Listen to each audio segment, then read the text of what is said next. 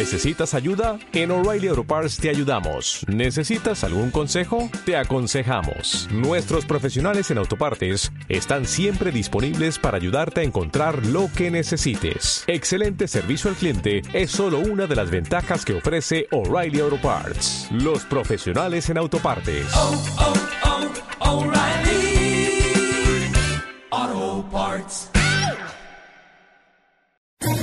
¿Quieres especular en la bolsa de la mano de un profesional? Operativadax.com. Recibe al momento en tu móvil las compras y ventas que realiza Alberto Iturralde sobre el índice DAX. Nunca ha sido tan sencillo ganar en bolsa. Operativadax.com.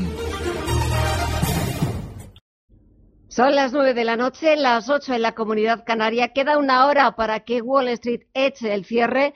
Las subidas eh, siguen siendo generalizadas en el parque norteamericano. Tenemos al SP500 que suma algo más de medio punto porcentual en los 2.819 puntos. El promedio industrial Dow Jones un 0,63% arriba, más de 150 puntos hasta los 25.490 y también en verde todo el sector tecnológico. El Nasdaq 100 suma un 0,45% hasta los 7.198 puntos. Aunque la atención de los inversores también este miércoles va al mercado de commodities, al mercado de materias primas, y atentos al precio del crudo, al precio del petróleo, porque tenemos al barril de referencia en Europa, al tipo Brent, bajando un 2,3%, cayendo a su nivel más bajo desde el pasado mes de enero y poniendo en peligro los 60 dólares. Ahora mismo está cotizando en los 60,57. El futuro del West Texas, el de referencia en Estados Unidos, baja más de un 3% hasta los 51 dólares con 64 centavos. El análisis del día con visión global.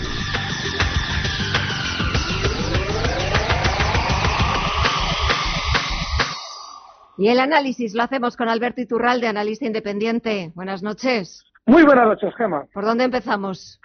Por esto último que acabas de citar, el movimiento del petróleo, que está siendo, voy a dar referencias del crudo, porque está siendo tremendamente vertical a la baja. El crudo lleva en el último mes, mes y diez días, des, ni diez días ha llegado, descendiendo un 23%, desde zonas de 66 dólares hasta niveles de eh, 51,68 donde está ahora mismo. Hay que tener muchísimo cuidado con el petróleo porque ya lleva anticipando eh, la compañía petrolera española Repsol desde hace algún tiempo probables caídas en esta materia prima. Y es que Repsol se apresuraba durante estos meses, tras marcar nuevos máximos históricos, a dar buenas noticias y dejar de subir. Esos dos ingredientes son terribles cuando el petróleo también ha venido subiendo durante estos meses. Porque lo que sucede con Repsol cuando da buenas noticias y deja de subir es que quiere que compremos las acciones y lógicamente el título no termina de remontar el vuelo porque la propia el propio núcleo duro de la compañía eh, aprovecha para vender títulos con esas buenas noticias que nos está dando y eso lógicamente impide mayores subidas. Claro, ¿Qué es lo que nos estamos encontrando? Que ahora el petróleo cae y nos preguntamos hasta dónde puede ir. Bueno, pues fíjense cómo todavía compañías como Repsol, muchas petroleras han actuado así estos meses, todavía no tienen grandes caídas. Significa que lo más normal es que estén anticipando mayores descensos en el petróleo.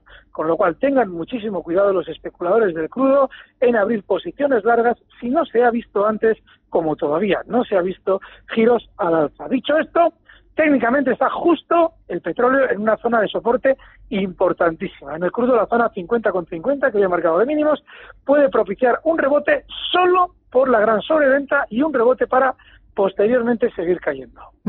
Y si echamos un vistazo a las bolsas, ¿por dónde empezamos? Venga, por Wall Street. Sí, por Wall Street y por un dato importante. Tú citabas ahora la, los ascensos en índices americanos, sobre todo en el SP500. El SP500 siempre repetimos, siempre que tenemos la oportunidad, recordamos la importancia que tiene ese índice VIX, que se referencia a las opciones sobre el SP500 y que de algún modo mide la, el nerviosismo, mide, vulgarmente dicho, la volatilidad en el mercado americano. Ese VIX sigue en niveles relativamente bajos. Hace unas semanas recuerdo como Paul Mielgo, eh, justo antes de entrar con Fernando, sí. eh, recordaba que ese VIX estaba llegando a niveles muy altos, llegaba a zonas de 24 puntos, que efectivamente era muy alta, pero solamente era alarmante siempre y cuando se mantuviera en esa zona durante varios días. No fue así.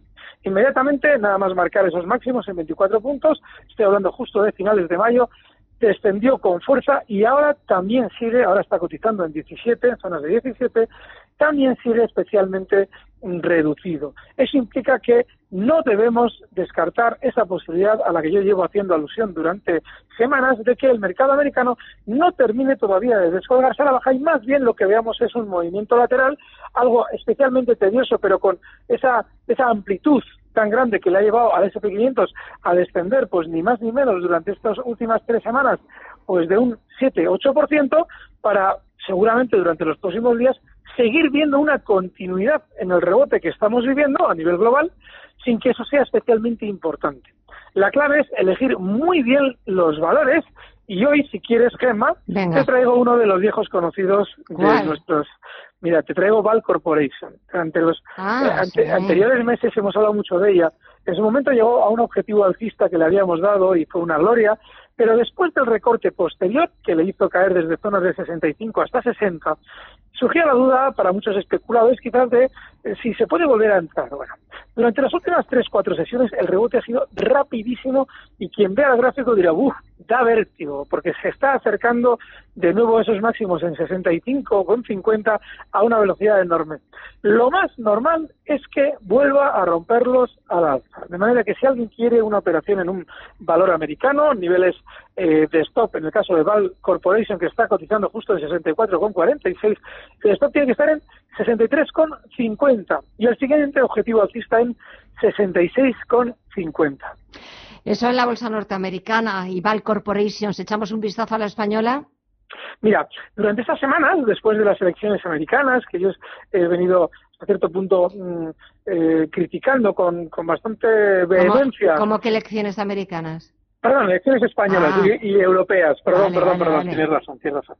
Eh, he venido criticando la precisión con la que se habían adelantado las, las españolas, las elecciones españolas.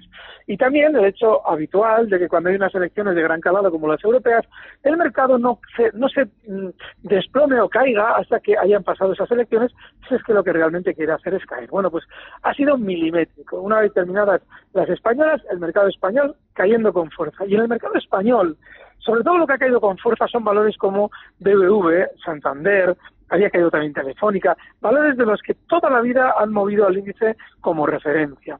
Y eso seguramente lo que va a implicar es que si vemos durante estos días, como a priori parece, un mayor recorte en el mercado español a lo que habíamos vivido durante las sesiones anteriores, lo normal es que acompañen los valores que habían funcionado peor. Y estos son Santander, BBV, Inditex, Telefónica ya no porque lo ha adelantado, Telefónica ha adelantado ese rebote y seguramente durante estos días tenderá a frenarlo, pero seguramente cualquiera de estos tres valores para un 2-3% de subida es válido. Tienen una grandísima sobreventa. ¿Y las utilities? ¿Cómo les va? Bueno, las eléctricas, fíjate, Iberdrola sigue desatada, por ponerte el ejemplo de la más fuerte del mercado español.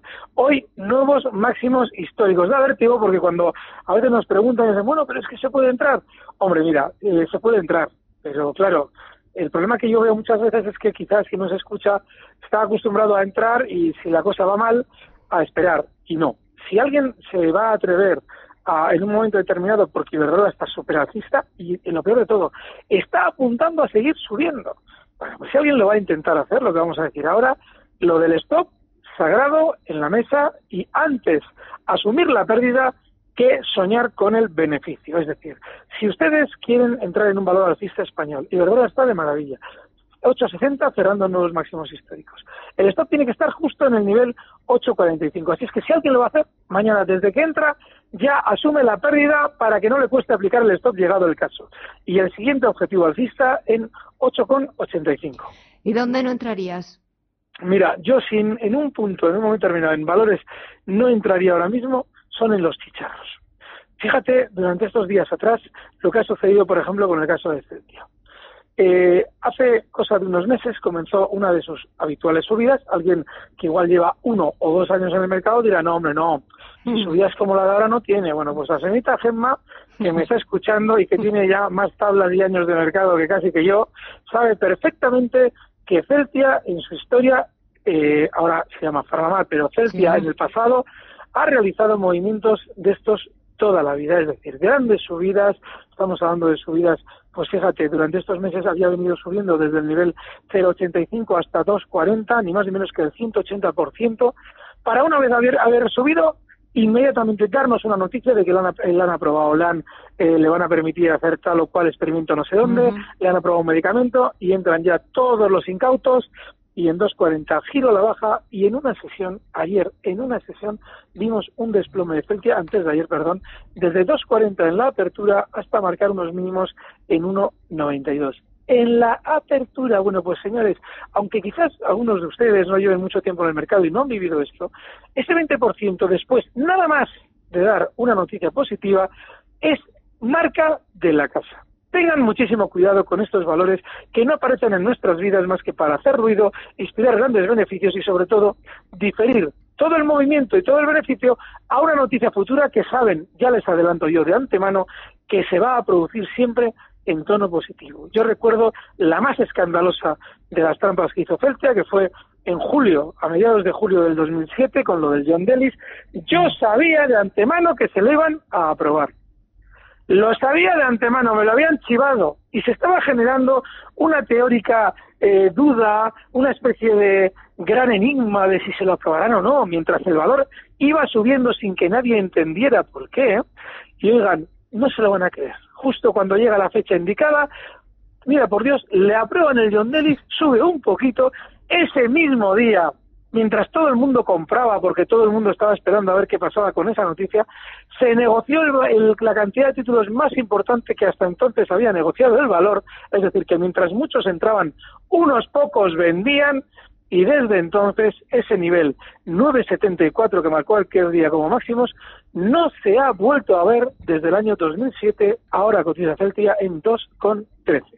No hay dinero fácil en la bolsa, en ninguna. No, no hay dinero fácil. Y lo que sí es fácil es dar algún consejo, alguna recomendación. Venga. Sí, no se dejen llevar por el sentimiento negativo. Estos meses atrás, cada vez que veíamos caídas, como hemos visto estas semanas, también unidas a información negativa, es decir, crisis comercial China-Estados Unidos, eh, se tiende a vender, se tiende a no querer estar en el mercado. Bueno, pues en algún momento de todo ese proceso ven ustedes que todavía con las noticias negativas en la mesa, como hemos vivido durante las tres últimas sesiones, el mercado empieza a rebotar, apúntense, porque lo normal es que para un rebote veamos subidas, no para mucho quizás, pero para un rebote sí, porque todo el mundo está fuera del mercado y el sistema financiero nos ha tomado todos los títulos y nos los quiere vender más arriba. Pues eh, tomo nota del análisis eh, del, de Val Corporation, a ver qué tal le va la próxima semana, de las explicaciones. Alberto, ha sido un placer. Gracias, como siempre, que pases una buena noche, una buena semana y hasta el miércoles. A ver si esta gracias, vez estás aquí. Gema, gracias sobre todo a ti por tu profesionalidad. Y hasta ahí puedo leer. Gracias. Muchas gracias. Un saludo. Recibe al momento las operaciones de Alberto Iturralde vía SMS en tu móvil. Operativa DAX.com.